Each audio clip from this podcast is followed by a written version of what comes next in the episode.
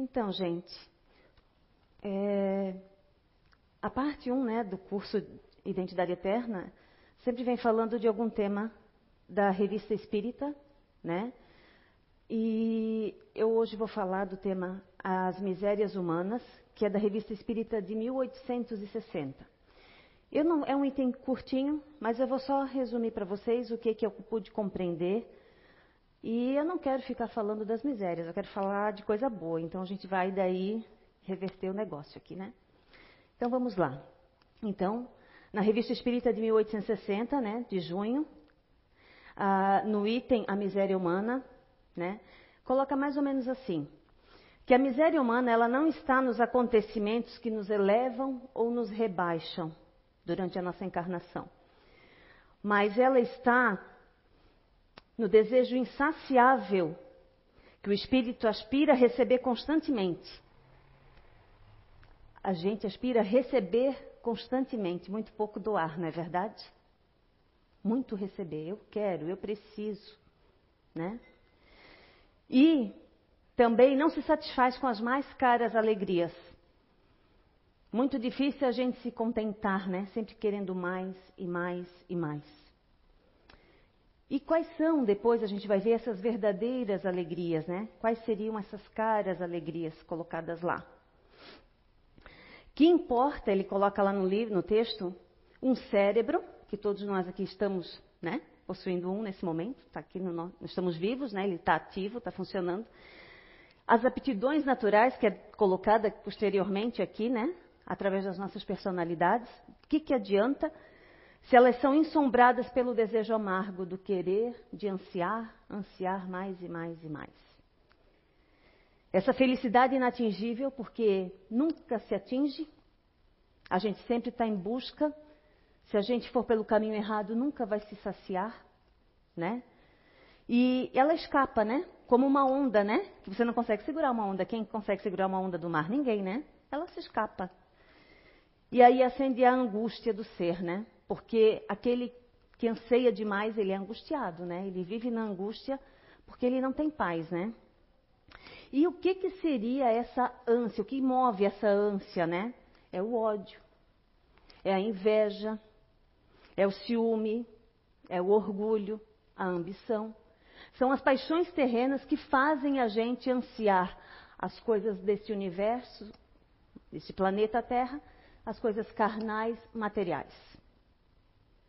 Então a gente anseia e vai em busca né, do material, do, né, saciar os desejos da carne e da matéria.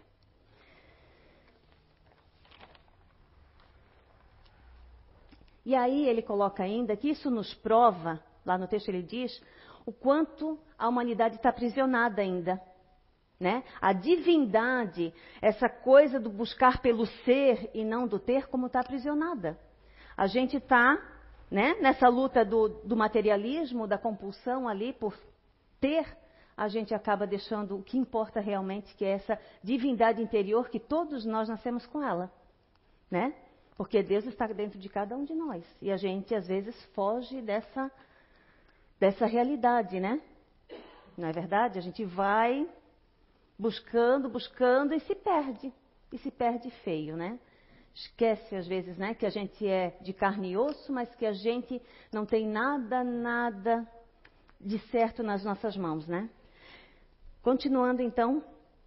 O coração humano, ele coloca lá, é um cálice cheio de lágrimas enseguecidos pela escuridão carnal. Porque a pessoa com essa angústia, ela chora por dentro, né? É um coração que chora, né? Porque não sacia a felicidade, não chega, não é verdade? E aí coloca também assim, ó, amai a dor. E a sua poesia, vivificante que faz lembrar a, parte, a, a pátria eterna. O que, que eu entendi? Amai a dor e a sua poesia. Que a dor tem uma poesia. A poesia geralmente não é um texto belo, não é algo bonito. Então, a na dor tem beleza. Por quê? Porque ela nos freia. Aí chega um momento que acontece alguma coisa na nossa vida e a gente, e para. Geralmente são doenças, são acidentes, são decepções, são coisas que vão nos levar e frear, opa, e vai trazer a gente de novo para esse reencontro né, com a gente mesmo, com esse reencontro com o que é Deus, o que, que a gente está fazendo aqui, o que, que vale a pena realmente, né? E aí ele encerra: coragem, cada dia é uma libertação. Então, cada dia a gente está se melhorando um pouquinho, né? Mesmo que a gente dia a dia, numa determinada fase, a gente está nessa ânsia desesperada pelo ter, enfim, né? E pelo ser, mas não o ser daquilo que realmente vale a pena, mas o ser pela imagem, né? Pelos que os outros vão pensar de mim, enfim. Que o ser que eu quero dizer, o ser bom, é o de fato é o ser aquele que busca a divindade, não o ser pela imagem, pelo que eu aparento, o que eu quero ser para as pessoas, o que eu quero que as pessoas pensem de mim, que me respeitem, que me, sei lá. Vocês estão entendendo, né? Então tá. E essas paixões terrenas, gente, fazem parte do nosso processo evolutivo. E nós todos aqui, supomos que todos tenham a mesma idade, fomos criados no mesmo momento. Cada um fez a sua história até agora. Então, não necessita que um espírito precise passar por diversas situações, por diversas provas, é, para ele aprender. Porque se não há necessidade, não há necessidade. Na escola, a gente só. Geralmente tem aquele. Aquela prova de recuperação, né? Que se você tira uma notinha melhor, suspende aquela nota mais baixa. Existe isso na, no, nos colégios, né?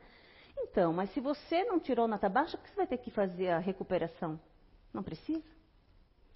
Então, é, quanto mais a gente olhar para si, para as nossas ações, quanto mais a gente estiver aberto a isso, melhor será e mais rápida a nossa trajetória. E menos provas, né? Difíceis lá na frente, porque a gente não tem necessidade, porque a gente passou, né? Passou bem, porque a gente se esforçou. Ok? Esses desejos materiais e carnais que a gente desenvolve são crenças muitas vezes limitantes que a gente mesmo desenvolve, né? A gente mesmo acredita que aquilo é necessário, né?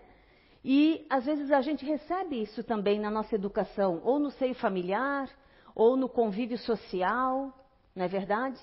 E aí a gente passa a acreditar que aquilo é necessário, que aquilo é feliz, eu tendo aquilo, vai, vou ser feliz, eu, né? A gente passa a acreditar nisso. E é uma mentira. Eu pergunto hoje, eu me acordei hoje de manhã e eu perguntei o que de fato de tudo que tinha no meu quarto, na minha cozinha, no meu banheiro, eu precisei usar. Eu me perguntei hoje, né? Com certeza não usei talvez 5% do que eu tenho lá no banheiro, do que eu tenho no quarto, das roupas que tenho no guarda-roupa, na cozinha. Mas com isso eu quero dizer que a gente não pode adquirir. Com isso eu, eu, não, eu quero dizer que a gente não pode ter, por exemplo, o, é, uma camisa, digamos, de 500 reais. Não. Isso aprendi com o Divaldo numa palestra dele. Que isso é necessário. Era, era, a história, eu vou falar do meu jeito, sabe? Era uma história mais ou menos assim. Era uma senhora que fazia caridade, mas ela dizia assim, ó. Eu faço a caridade nas, nas tardes, vamos supor, de quarta-feira, só que às seis horas da tarde eu tenho que estar em casa. Porque eu preciso servir o jantar, enfim, meu marido chega do trabalho, eram gente de alto nível. E ela tinha que estar sempre bem posta na mesa, aquela coisa bem elegante, com as joias e tal. E aí perguntaram se era errado ela. De maneira nenhuma. Você já pensou se não tivesse as joias maravilhosas, belíssimas, as roupas bem feitas, enfim, tudo isso? As pessoas que criam isso iam viver de quê? Porque elas não se adequam a, a construir qualquer farrapo, a qualquer bijuteria. Porque é, é o dom delas. Então, tudo que há na natureza, no universo, é necessário. E a experiência que as pessoas adquirem, o problema está no apego. O problema está no que eu faço para conquistar aquilo lá. Nas coisas que eu passo por cima de, de qualquer regra moral para conquistar aquilo. Esse é o grande problema. Né? E no apego, né? né? Eu quero até dar um exemplo com relação a isso. Ontem de manhã que perder um tempinho com a minha filha conversando. Ela vai fazer 19 anos amanhã. E não está numa boa fase. Então chora muito, aquela coisa assim, porque a pandemia, querendo ou não, frustrou, né? Muitos sonhos, futurista, racional, para quem conhece, né? Então tá meio podada. E ela me falou o seguinte: mãe, eu sou estagiária, eu não tenho vergonha de ser estagiária. É, se eu tiver que buscar um café, se eu tiver que levar uma cópia disso para outro setor, que é trabalhinho de estagiário, não tem vergonha, mas lá eles têm a síndrome do estagiário. Os, os demais colegas, né? Fiquei tão orgulhosa dela, sabe? Orgulhosa no bom sentido, aquele orgulho que a gente fala, né, brasileiro aqui. Porque, cara, era o que eu queria ouvir da minha filha, entendeu? Pior seria se ela dissesse assim: eu odeio ser estagiária. Ela diz odeio para outras coisas, tá? Que ainda preciso, né, é, tentar, né, educá-la nesse sentido. Mas do estagiário, realmente, assim, eu fiquei bem feliz, sabe? Porque tem a síndrome do estagiário, que estagiário não é nada, não é ninguém lá dentro da empresa. E é assim. Mas ela se vê alguém importante lá dentro, com uma função, pelo menos, que, né? Então é assim, ó, são crenças equivocadas que a gente tem na sociedade, né? Essa do estagiário é uma. Ele é um ser importante lá dentro da empresa. Se não fosse, não teria a função dele, não é verdade? Né? Ele faz a diferença. Pode ser pequena, pode não ter um grau de responsabilidade, enfim, mas ele faz a diferença. E como eu falei, né, a gente não deve se equivocar no que eu disse ali, que não há nada de errado em a gente melhorar materialmente, não há nada de errado a gente melhorar intelectualmente, nada errado. O problema é como eu faço isso a questão da, de como eu busco isso, qual é o nível da minha harmonia, qual é o nível do meu equilíbrio, né? Ao buscar isso. Tão simples, né? Falar, né, gente? Mas tão difícil a prática. Se a gente olhar para dentro da gente no dia a dia, é tão difícil a prática. Depois eu conto uma história minha de hoje de manhã. A gente está sempre sendo colocado em prova, sabe? Às vezes a gente cai, às vezes a gente levanta. Eu confesso a vocês que eu não queria, né, Nice? estar aqui. Não queria. Porque é muita responsabilidade estar aqui. Mas eu sempre me coloco como um ser imperfeito aqui hoje, porque hoje de manhã eu fiz o que eu, eu consegui. Mas eu lutei, eu acho que eu fui auxiliada, eu fui porque eu fiquei assim, possessa de raiva hoje de manhã. Então, assim, são situações do nosso dia que acontecem, que são provas, né? E aí a gente tem que tentar ser cristão, né? e não um cristão hipócrita. Mas às vezes a gente é um cristão hipócrita, né? Então, todos nós aqui sabemos, né, quem está acompanhando aí a doutrina espírita, que a gente está numa escola chamada Terra.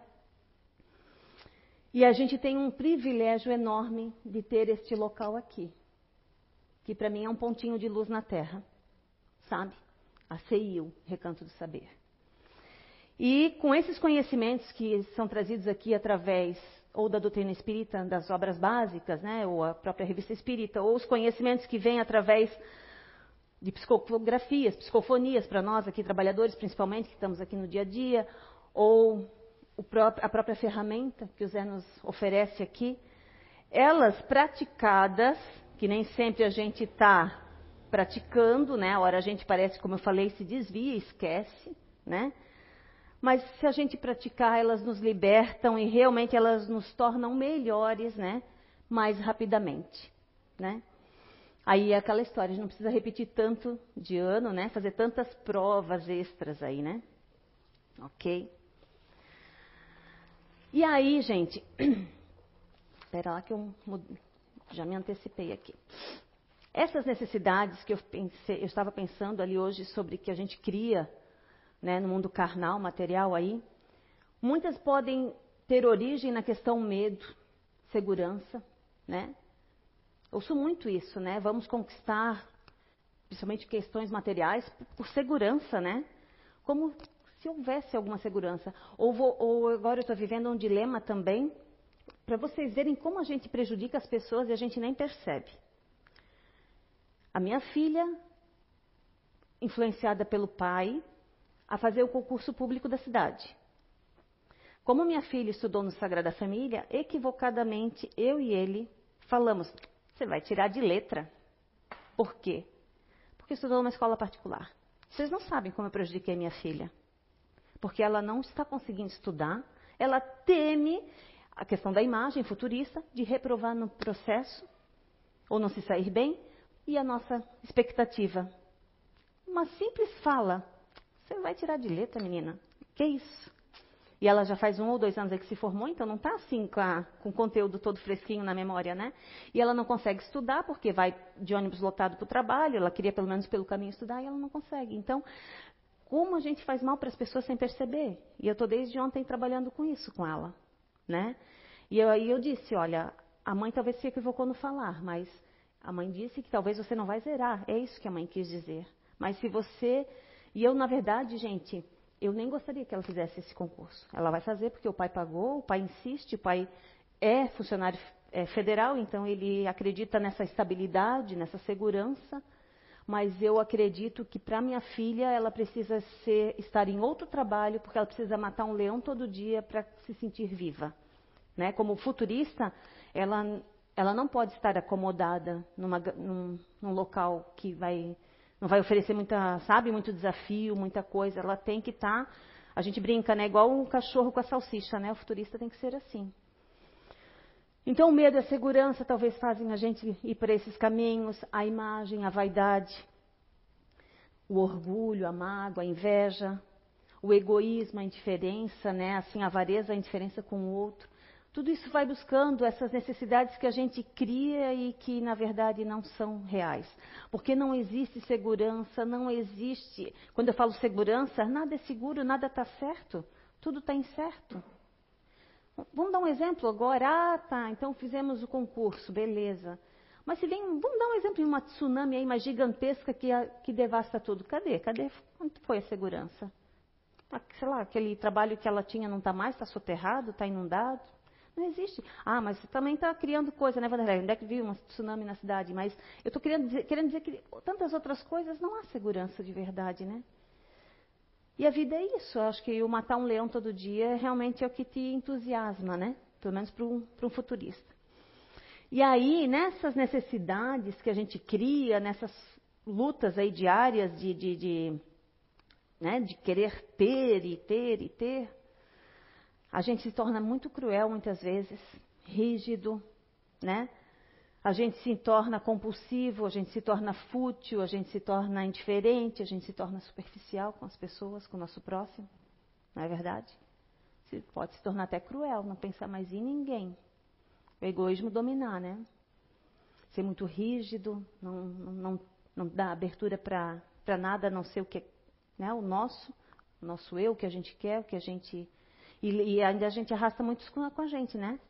Olha a responsabilidade. Né? Compulsivamente, né? Estou é, vivenciando um caso de família também, de um, um comprador compulsivo pela internet, devendo já quase um milhão de reais. Servidor público, que daí também é, tinha, né, por, pelo, olha como é que é a questão da imagem e do status na nossa sociedade. Por ele ser um servidor público, confiaram nele, que ele teria margem de pagar, mas ele está mais sujo, assim, no sentido de dívidas do que outra coisa, porque o que ganha não sustenta a compulsão. Né? Ou a gente fica fútil, né, com valores fúteis, né, futilidade, assim, coisas superficiais, são o que a gente valoriza e está equivocado, gente. Está equivocado. Né? Então vamos lembrar que as nossas escolhas de hoje, elas vão nos condenar ou nos absolver né, no futuro, aí, nas nossas provas futuras, tá? Daí também no Evangelho segundo o Espiritismo, no item 6, o tema é a destinação da terra e as causas das misérias humanas. Então, como a gente sabe, a Terra é um planeta de provas e expiações, né? Aí eu fui dar uma olhadinha aqui na própria revista Espírita, que fala sobre Marte e Júpiter, né? Então vamos falar um pouquinho sobre eles. Então ali, brevemente falava que Marte ele é muito mais atrasado que a Terra, há bastante violência e é monótono. Essa palavra para mim já doeu, né? Eu não gosto de monotonia, né? Os dias, os dias dos, seres que vivem lá é em busca dos alimentos, eles se acasalam, né?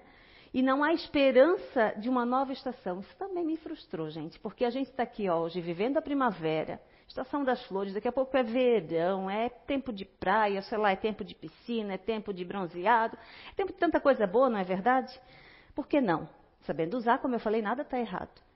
E depois vem o outono, o outono, o inverno, enfim. E já pensou, você está num lugar que é a mesma, a mesmice, a mesma coisa? né? Lá as flores não têm perfume, não têm cor, né? Não há esperança, gente, de uma. E as noites são mais longas. Ah, achei muito triste, Marte. achei muito triste.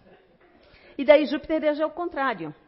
Né? Já é mais adiantado que a Terra, tudo é mais belo, né? Os seres até se assemelham com a gente, mas são mais bonitinhos que a gente, tá? Tem uma beleza melhor. A natureza, assim, são, né? Tudo é mais belo, não há disputas, o bem predomina, não há as mais paixões, essas que a gente falou agora há pouco, do ódio, da inveja, dos filmes, do rancor, não há. Né? O bem predomina lá.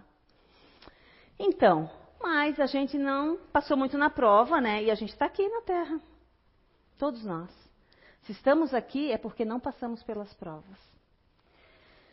E aí, estamos aqui nesse planeta de provas e expiações. E aí, às vezes, a gente se espanta com as maldades, né? Eu tenho que tomar muito cuidado, porque quando eu trabalho no restaurante é meio-dia o almoço e meio-dia é o jornal, né? Que sai sangue na TV. Jornal, jornais, assim, do horário do almoço.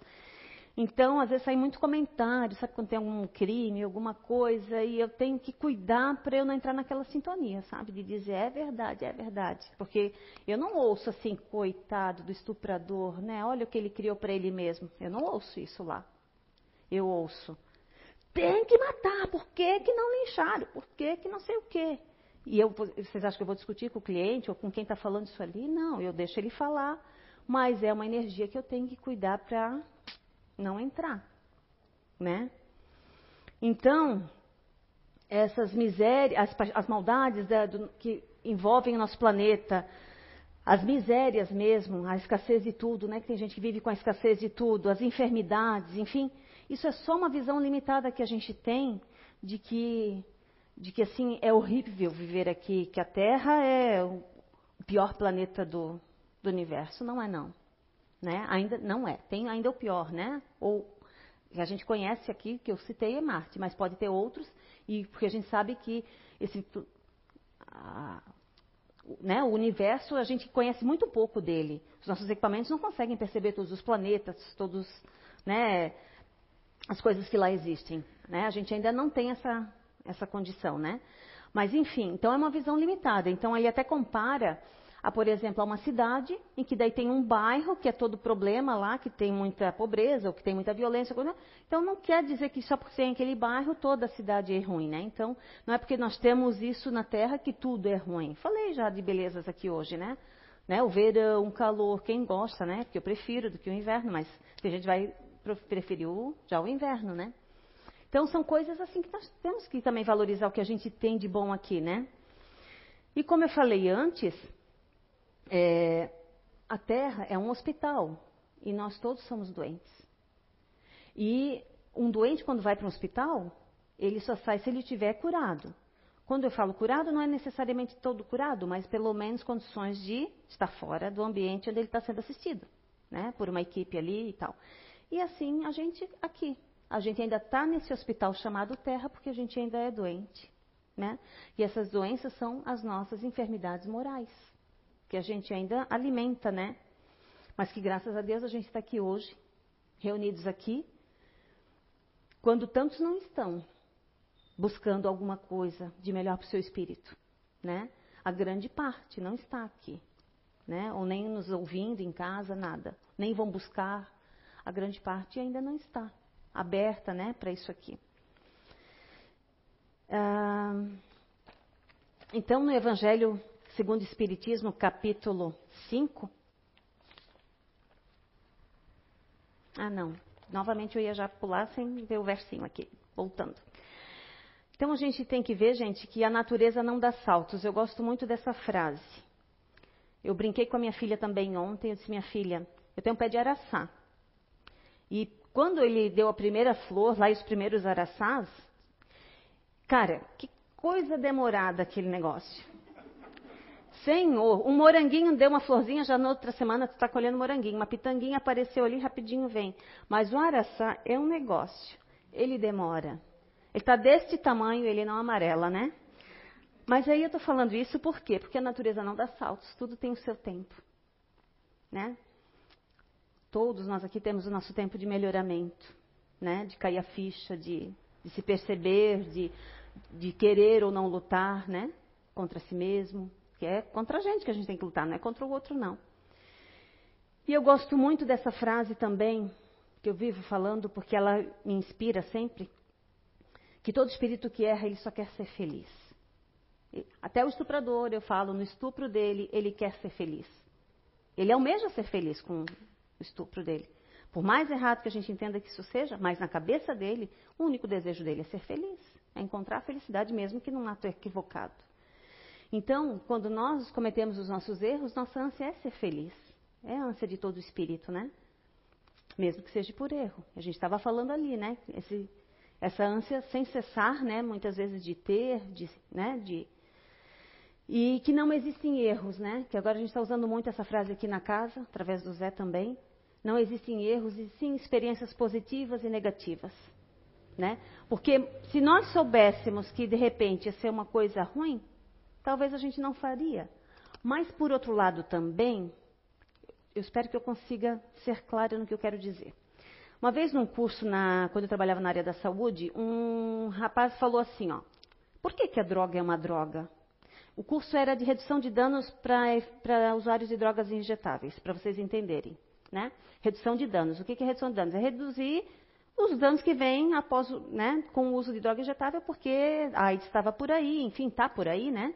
E aí o curso era esse. Então, assim, ó. Ele perguntou, por que, que a droga é uma droga? Se ela dá prazer para o drogado, não é verdade? Ela não dá prazer. Mas a gente sabe que ela é uma droga. Por quê? Porque ela destrói o ser humano. Ela destrói a família, ela destrói a sociedade. Né? Porque daí ter a droga vai envolver outras coisas. Mas ela dá o prazer, não dá? Nem que seja de ficar alienado ali naquele mundinho dele, né? Que dê sono e ele durme e ele fuja dos problemas, sei lá o que vai acontecer. Agora, onde é que eu quero falar? As nossas paixões, se a gente corre atrás dela, desses desejos, porque de certa forma elas também nos dão prazer. Às vezes a gente até tem uma certa intuição, alguma coisa de que está equivocado, mas a gente não quer saber, a gente quer ir atrás daquele prazer. Dá para entender? Deu para entender?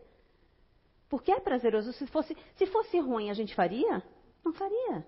Um exemplo: comer um bolo inteirinho agora de chocolate com morango. Ele vai nos fazer mal, mas ele não dá, um, num primeiro momento, um prazer? Não é verdade? Então, assim, ó. Então, é, e aí, às vezes, é, é, é necessário experienciar para daí depois tirar as conclusões. E aí, experienciou, é só mais uma provinha lá na frente depois né? mais um débito a ser quitado. Porque se a gente ficar preso à culpa, aí a gente também não progride. E isso é uma coisa que eu tenho trabalhado muito em mim, a culpa. Eu não quero mais sentir. Mas também não quero passar por cima de ninguém com isso. Eu quero dizer que eu, tudo bem, reconheci, falhei, errei e agora segui em frente. Porque senão a gente abandona o barco, gente. Não é verdade? Não podemos. Não podemos nos permitir. E uma outra coisa que eu quero colocar aqui, que tudo que então há de ruim nesse universo tem uma, uma razão de ser. Se está acontecendo, tem uma razão de ser. E nenhum de nós aqui é capaz de dizer, eu solucionaria todos os problemas da humanidade. Porque quem é capaz não faz, que seria Deus, o Criador. Porque sabe que é escola, que é aprendizado, que é processo evolutivo, na verdade. Né? Que ele sabe ele criou, ele conhece. Então ele está aguardando, porque tudo ao seu tempo para cada um. Né? Tudo sofre evolução, não é só nós humanos, os animais, as plantas, né? enfim, tudo. Né? Tudo também sofre lei de causa e efeito, nunca me esqueci quando eu ouvi isso. Até os países sofrem lei de causa e efeito. Né? Então, assim, ó, é, é isso. Estamos aqui, né? E o negócio é tocar em frente. Ah, como eu coloquei, então nenhum de nós é capaz de resolver todos os problemas porque não resolvemos, gente. A gente não consegue é, implantar as nossas ideias, o que a gente acredita, o que a gente acha que funciona na cabeça de ninguém. Entendeu? Por exemplo, você vê uma situação, você vê aquilo que está acontecendo errado ali, mas você não vai conseguir. Você pode até ir lá e resolver, num primeiro momento. Você, bola, você lava, organiza, você ajeita da tua forma, mas como eles não têm, eles não são você, eles não vão conseguir no dia a dia exercitar aquilo e a coisa vai desandar e vai ficar como era. Eu vou dar um exemplo. Nós temos na nossa família um casal de tios que teve cinco filhos com problemas. Para dizer dos cinco, um menos, assim que poderia dizer, né, não é a palavra normal, mas assim que. Mas os quatro demais, todos problemáticos, assim, é, muitos problemas, tá? Mentais, com também eu acredito com obsessão, com muita coisa ali que deve ser um resgate, uma história que daria um livro, um romance em tanto. E sabendo do, do, do rigor do inverno, a casa não tinha porta, não tinha janela, era tudo com aqueles, é, como chama, papel, é, lona, lona preta. A gente se reuniu, a família foi lá, um, um cunhado novo aí na família foi lá, resolveu, fez de madeira, da maneira que a gente pôde, a gente fez. Gente, tá lá, as janelas estão lá porque foram presas, né? Mas assim, as loucinhas que foram colocadas, as prateleirinhas, os cobertorzinhos, tudo que foi lá, não tem mais nada. Não tem mais nada. Porque a cognição, a mente, não funciona. A gente hoje tem um, usando cobertor de inverno, a gente vai lavar e vai guardar para o ano que vem. Eles não. Não tem, vocês estão entendendo? Então, assim, ó, Aí o que, que a gente compreende? O que, que eu compreendo, pelo menos? É a condição que eles vieram. A gente não pode deixar de dar assistência. Meu Deus, estão passando fome, estão passando frio. A gente, se a gente souber e não fizer nada, a gente está sendo sacana. Mas a partir do momento, mas a gente não vai consegui-los, faz, conseguir fazer eles serem pessoas digamos, que trabalham, que conseguem conquistar coisas, que conservam aquilo que têm. Nada disso. Agora, o porquê, o que tem por trás da história, eu não sei. E nem me cabe saber, nem julgar. Mas o que a gente só pode fazer é dar essa assistência no primeiro momento. Então, para ver que a gente não consegue resolver. A gente foi lá, fez tudo bonitinho, a minha irmã foi lá com maior né, boa vontade, pintou e não sei o quê, que quis até fazê-los assim, participar do processo, sabe, pintando. Está tudo detonado de novo. E é assim, entende? Então, a gente só pode olhar para a gente mesmo e melhorar é o nosso mundo íntimo. Só que realmente a gente pode transformar de verdade. Né? Então, eu quero contar a situação que eu vivenciei hoje de manhã. Eu precisei ir no supermercado. Aí vocês imaginam um domingo de manhã, né, que é o domingo que ah, geralmente os homens vão lá comprar carne fresca, né, para fazer lá o churrasquinho do, do domingo. Então já estava assim. Sem contar que era dia de promoção, né? Mega promoção de um monte de item. E para complicar a greve de caminhoneiro amanhã. Então pensa, aí eu tinha que ir, restaurante, dependia disso. Fui. Três carrinhos lotados, abarrotado. Minha filha estava junto, mas em algum momento ela se perdeu lá e eu já na fila do caixa. E eu percebo que uma engraçadinha furou a minha fila. Mas assim, Gente, por que, que eu estava nervosa? Porque eu tinha mil coisas para fazer, né? Como sempre. Não ia, o contrário ia ser anormal, né? E aí, e eu tinha, assim, ó, já percebido umas duas ou três quedas de energia no supermercado. A senhora percebeu? Dona Sandra estava lá. Aí, eu pensei, se cai essa energia, que horas que eu saio daqui? E aí já comecei a botar coisa ruim na cabeça. Mas, gente, o fato daquela moça ter furado a minha filha e o carrinho dela não era pequeno, tá? Porque eu estava na vez. A moça já estava no caixa. Vocês não sabem a cristã que eu fui ali. Eu fiquei perguntando para mim, eu falo para essa moça que eu percebi que ela furou minha vez? Ou não falo? O que, que é? Que que... Aí eu comecei a me questionar, o que, que é ser cristã nessa hora? O que, que eu deveria fazer? Aí eu percebi que ser cristão justamente era matar o meu ego, né? Matar a minha persona ali e me calar. Mas eu, vocês não sabem, eu fui tomada por uma raiva que vocês não fazem ideia. E engraçado que daí, lógico, os ensinamentos vêm à mente, né? Eu até tatuei uma coisa no meu braço para que eu nunca esqueça, né? Ser caridosa, né? Tatuei. É, estava coberta, é, a manga estava mais comprida. Ai, gente, olha, eu estava sentindo de raiva, porque eu tinha, como eu falei, eu tinha muitas outras coisas para fazer, além de estar aqui hoje, e aquilo estava me dominando, assim, me consumindo, sabe? E ainda conversa vai, conversa vem com a caixa, mas olha como a gente se perde por uma coisa tão pequena. a gente não, né? Vocês talvez não se percam, só eu. Eu me perdi. E aí foi difícil. Aí eu até comentei com a dona Sandra, me viu lá, dona Sandra, porque se a dona Sandra tivesse me visto, Se ela pudesse ver o meu espírito aquela hora, ia ver um leão ali, né? Todo enfurecido e todo deformado e todo, né? Que era assim que devia estar meu perispírito. Mas, por coincidência, gente, ela sabia que talvez eu estivesse lá, porque a minha filha ela chegou a ver. Mas, de um instante para o outro, eu me acalmei como, assim, ó, um passe de mágica. É, eu acho que a espiritualidade usou a energia dela para me acalmar lá. Embora também eu tinha um neutro na fila ali, que é meu sobrinho, sabe? Estava junto ali. E talvez ele foi usado também para me acalmar. Mas olha como a gente é pequeno, né? E é isso, assim. Eu passei por essa situação hoje de manhã que daí, chegando em casa, né, estava varada da fome também, né? O mau humor daí já também fica. Eu preferi comer. Depois, quando eu voltei para esse estudo, eu pensei, eu não posso começar a estudar de novo isso aqui sem fazer o que eu devo fazer. Aí pedi perdão à moça que eu nem conheço, porque com certeza ela recebeu alguma vibração minha, né? E pedir perdão a Deus porque eu ainda sou imperfeita, mas agradeço a Deus estar aqui dentro e ter o conhecimento para já poder me combater. Certo?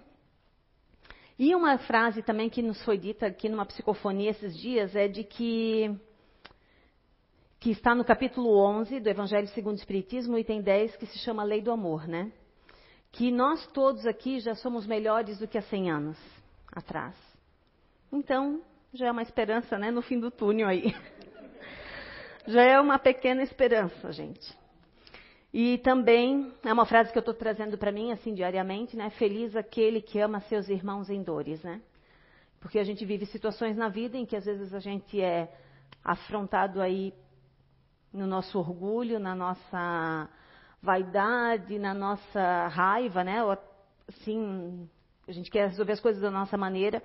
E aí eu estou tentando me acalmar sempre que feliz daquele, né? E eu quero ser uma feliz dessa, dessa frase, né? Eu quero ser feliz, como aqui está dizendo, né? Feliz daquele, então eu quero ser um desses daquele que ama seus irmãos em dores. Ou seja, para a pessoa ter feito aquilo ali, por exemplo, no meu ca... no, no caixa ali hoje, é... né? Talvez ela até foi usada, né? Eu pensei nisso também. Ela foi usada para me testar, enfim.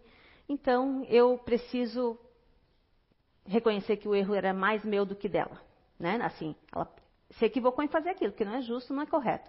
E essa questão da injustiça bate muito comigo, né? Que tenho a, um pouco da, da, raiva em mim, assim, né? Da questão justiça. Como sou ativa, deu para entender, né? Quem conhece o conhecimento aqui, os ativos têm essa coisa da justiça.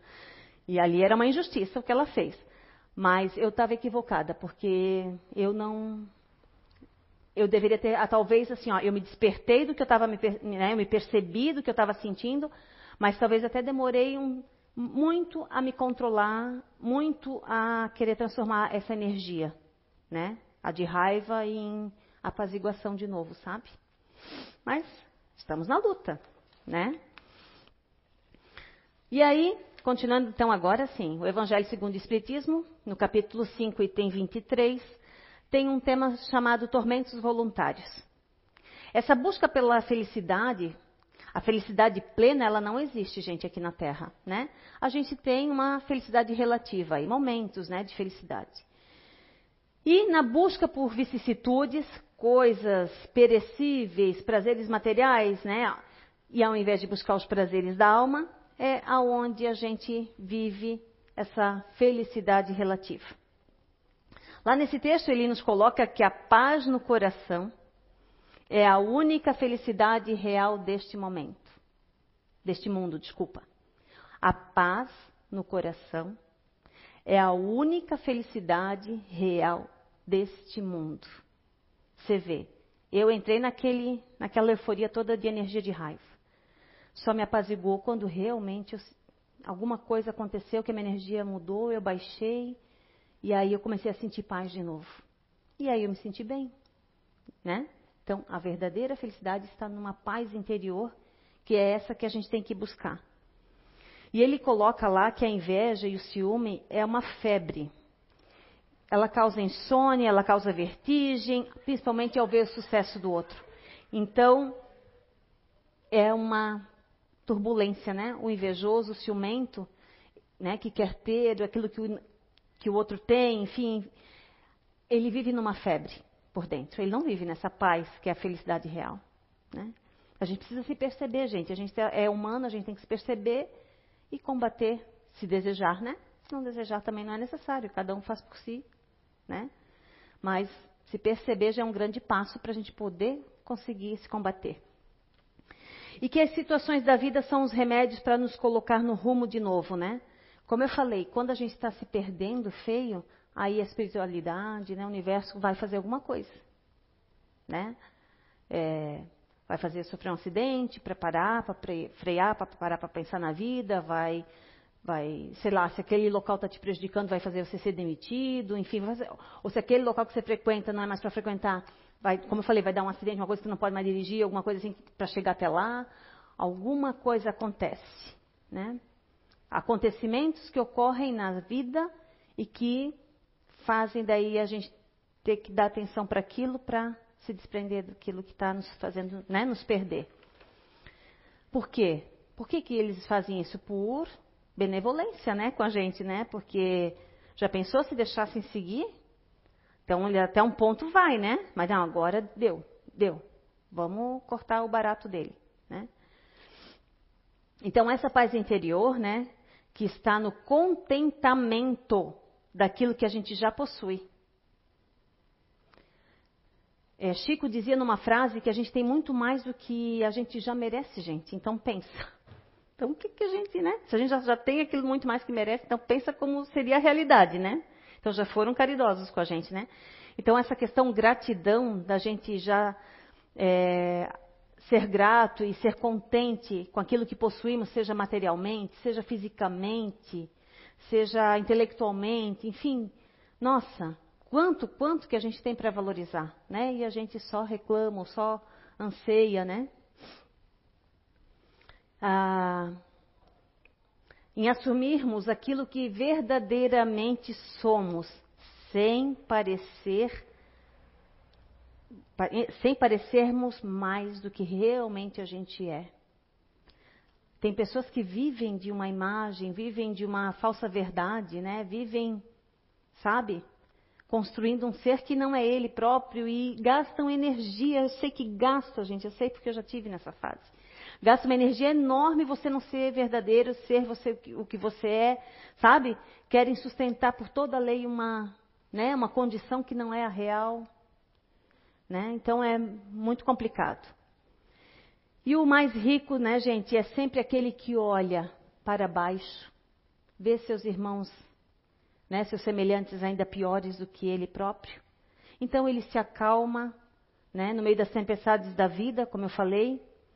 E aí ainda ele pergunta: e essa calma não será a verdadeira felicidade? A gente já tinha dito lá, né, que a felicidade, a paz, né, interior é a verdadeira felicidade. E aqui ele pergunta nesse texto: a calma não será a verdadeira felicidade? Né? Porque se você é contente com o que você tem, isso não impede de você buscar mais. Né? Seja intelectualmente, materialmente, enfim, as coisas que você. Porque isso é que motiva a vida, não é verdade?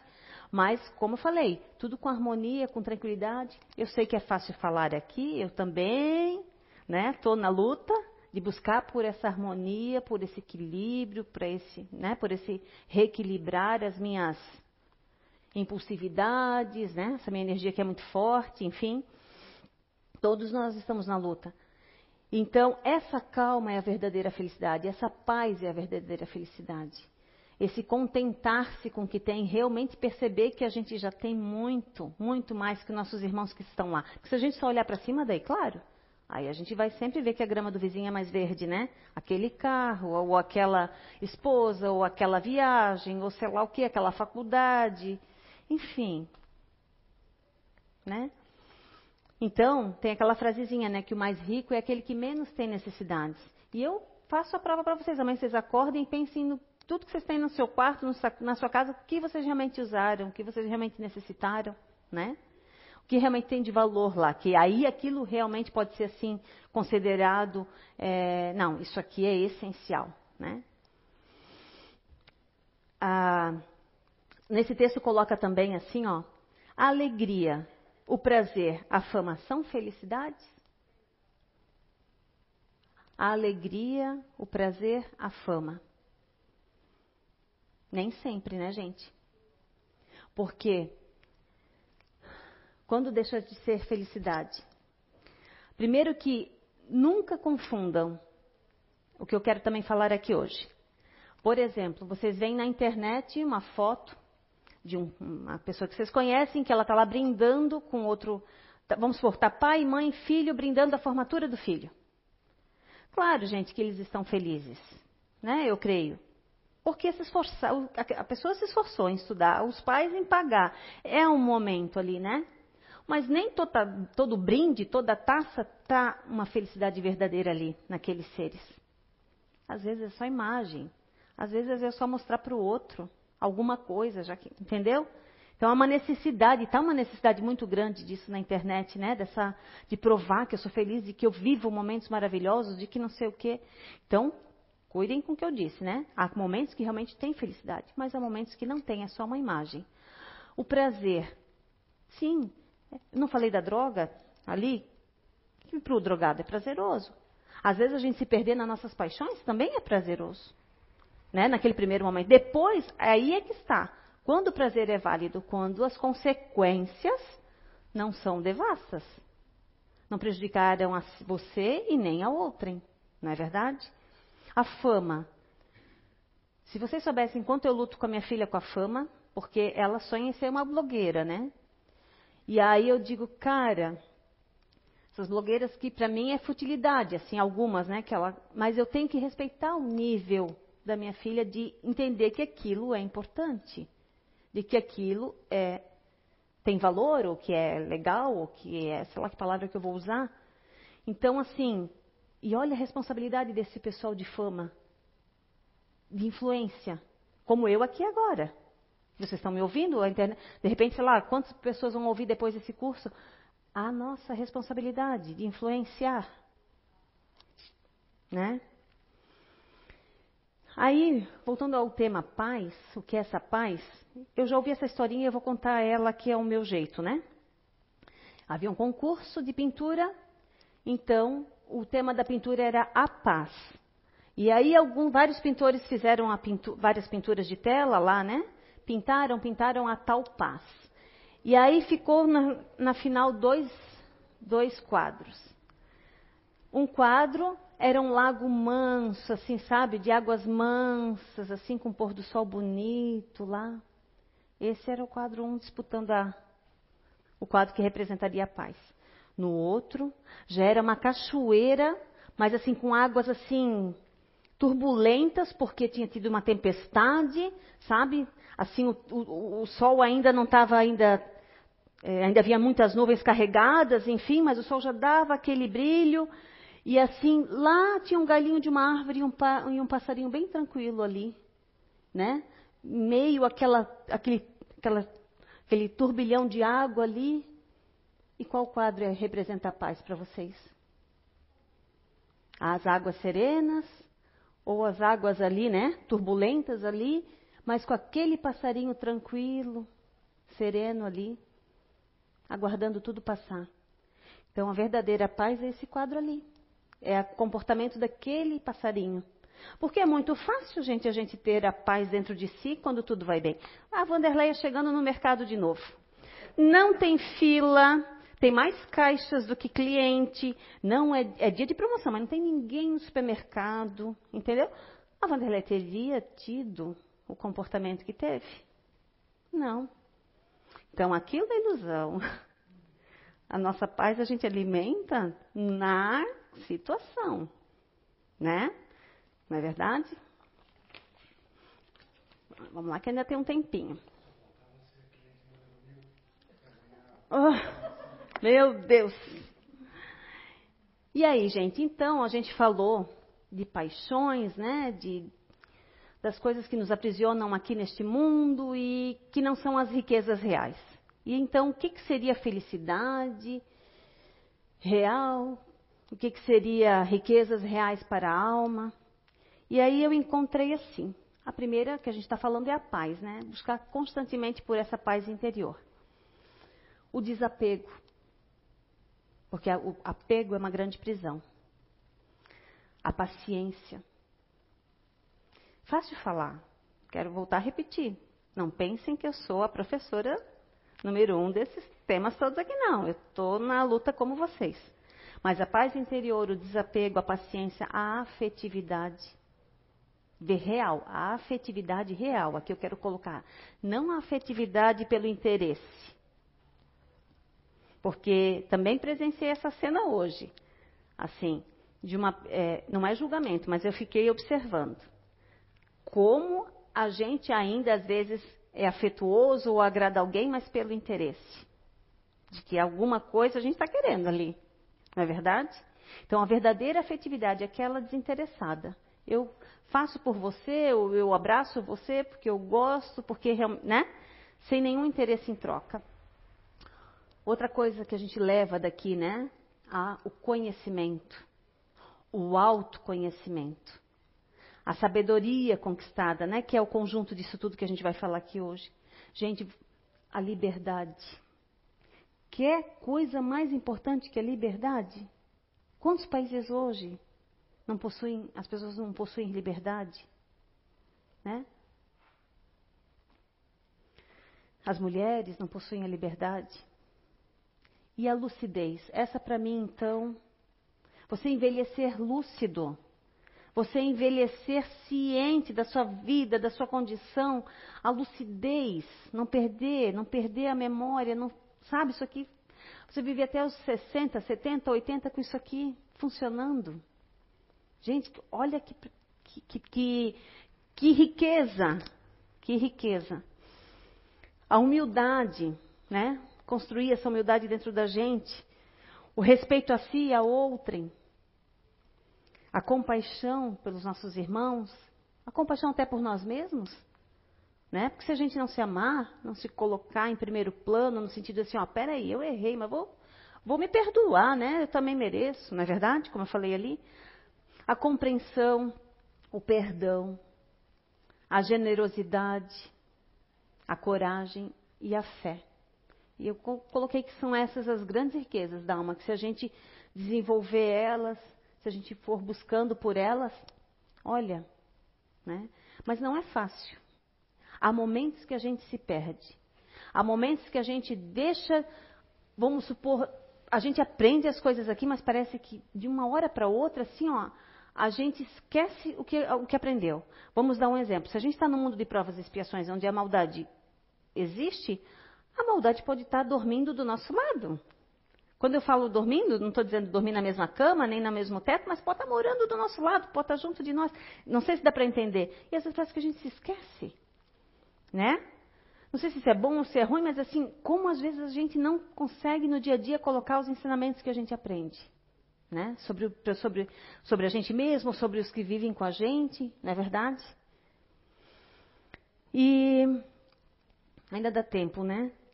Ah, eu acho que eu falei da tatuagem, né? Então eu quero comentar com vocês o seguinte: houve uma situação na minha vida em que eu precisei exercer a caridade. E a minha filha, ela tinha que fazer uma tatuagem alérgica a medicamentos, que até foi uma exigência minha, porque a avó materna, a avó paterna dela desencarnou de choque anafilático por dipirona. Então eu precisava convencê-la a fazer uma tatuagem porque ela também é alérgica a dipirona. Então eu fiz só as letrinhas iniciais de uma coisa que era importante para mim e para daí ela ter a coragem de fazer o texto alérgico a medicamentos. Então assim, gente, caridade diante da, do Evangelho segundo o Espiritismo é o perdão das ofensas, a indulgência para com as imperfeições alheias e a benevolência para com todos. Então, eu fiz as iniciais da letra para é, tentar praticar, né? Ficar mais visível e eu me chamar, chamar a atenção de mim mesma quando eu me percebesse, né? Ou quando eu fosse até intuída de que eu não estava sendo caridosa, né? Ou por não perdoar, ou por não ser tolerante, ou por não fazer o bem que podia, enfim. E aí, até vou falar o nome do santo, né? O santo chama-se Zé Araújo, né? Um dia ele chegou para mim e disse assim, o que, que é isso aí na sua mão mesmo? Até a gente comentou ali, né? Aí eu falei, uma tatuagem? Ah, pensei que era qualquer coisa escrita. Mas ele sabia muito bem, porque eu tenho certeza que meu anjo de guarda deve ter dito para ele, ó, pergunta para ela o que, que ela tem na mão dela. Aí eu resolvi, então, complementar minha tatuagem agora com um símbolo de um átomo e que eu chamei ela de o átomo do amor. Então, eu quero tê-la assim visivelmente, né, porque como eu sou muito ativa, trabalho muito com as mãos, que isso me chame a atenção constantemente para que eu tente trazer para o meu dia a dia se eu estou praticando com a caridade. E aí, para encerrar, eu vou ler um textinho do Livro dos Espíritos. É o capítulo 12, para a gente se esperançar né, na vida. É, capítulo 12 é uma pergunta de número 917, do item perfeição moral. E ela fala do egoísmo, tá? Por que, que eu vou ler? Porque para a gente. Quando eu li isso aqui, assim, dá uma paz, sabe? Dá um, mim, eu senti pelo menos isso, porque, poxa, tá longe o negócio ainda, mas pelo menos a gente tem a esperança ou almeja aquilo, né? Vamos lá. Então, a pergunta da 917 pergunta assim, ó. Qual é o meio de se destruir o egoísmo? De todas as imperfeições humanas, a mais difícil de desenraizar é o egoísmo. Porque ele se prende à influência da matéria, da qual o homem, ainda muito próximo da sua origem, não pode se libertar. E essa influência, tudo ocorre para mantê-la. Suas leis, sua organização social, sua educação. Lembra como falei como o meio nos influencia até para serem egoístas? Mas olha o texto, o texto é tão valioso, gente. O egoísmo se enfraquecerá com a predominância da vida moral sobre a vida material. Sobretudo, com a inteligência que o Espiritismo vos dá de vosso estado futuro real e não desnaturado pelas ficções alegóricas. O Espiritismo bem compreendido, quando estiver identificado com os costumes e crenças, transformará hábitos, os usos e as relações sociais. O egoísmo se afunda sobre a importância da personalidade. Ora, só um pouquinho. O egoísmo se funda sobre a importância da personalidade. Ora, o espiritismo bem compreendido, eu repito, faz ver as coisas de tão alto que o sentimento de personalidade desaparece. De alguma forma, diante da imensidade, destruindo essa importância ou pelo menos fazendo vê-la como é. Ela é. Ele combate necessariamente o egoísmo. É o choque que o homem experimenta do egoísmo dos outros que torna frequentemente egoísta. Ou seja, os exemplos dos outros egoístas às vezes nos fazem ser porque achamos que era normal, ou ele também faz. Porque sente a necessidade de se colocar na defensiva. Vendo que os outros pensam em si mesmos e não nele, é conduzido a se ocupar de si mais do que dos outros. Que o princípio da caridade e da fraternidade seja a base das instituições sociais das relações legais de povo a povo e de homem a homem. E o homem pensará menos em sua pessoa quando verificar que os outros nele pensam. Se a gente pensar nos outros, vamos ser exemplos a inspirar outros também.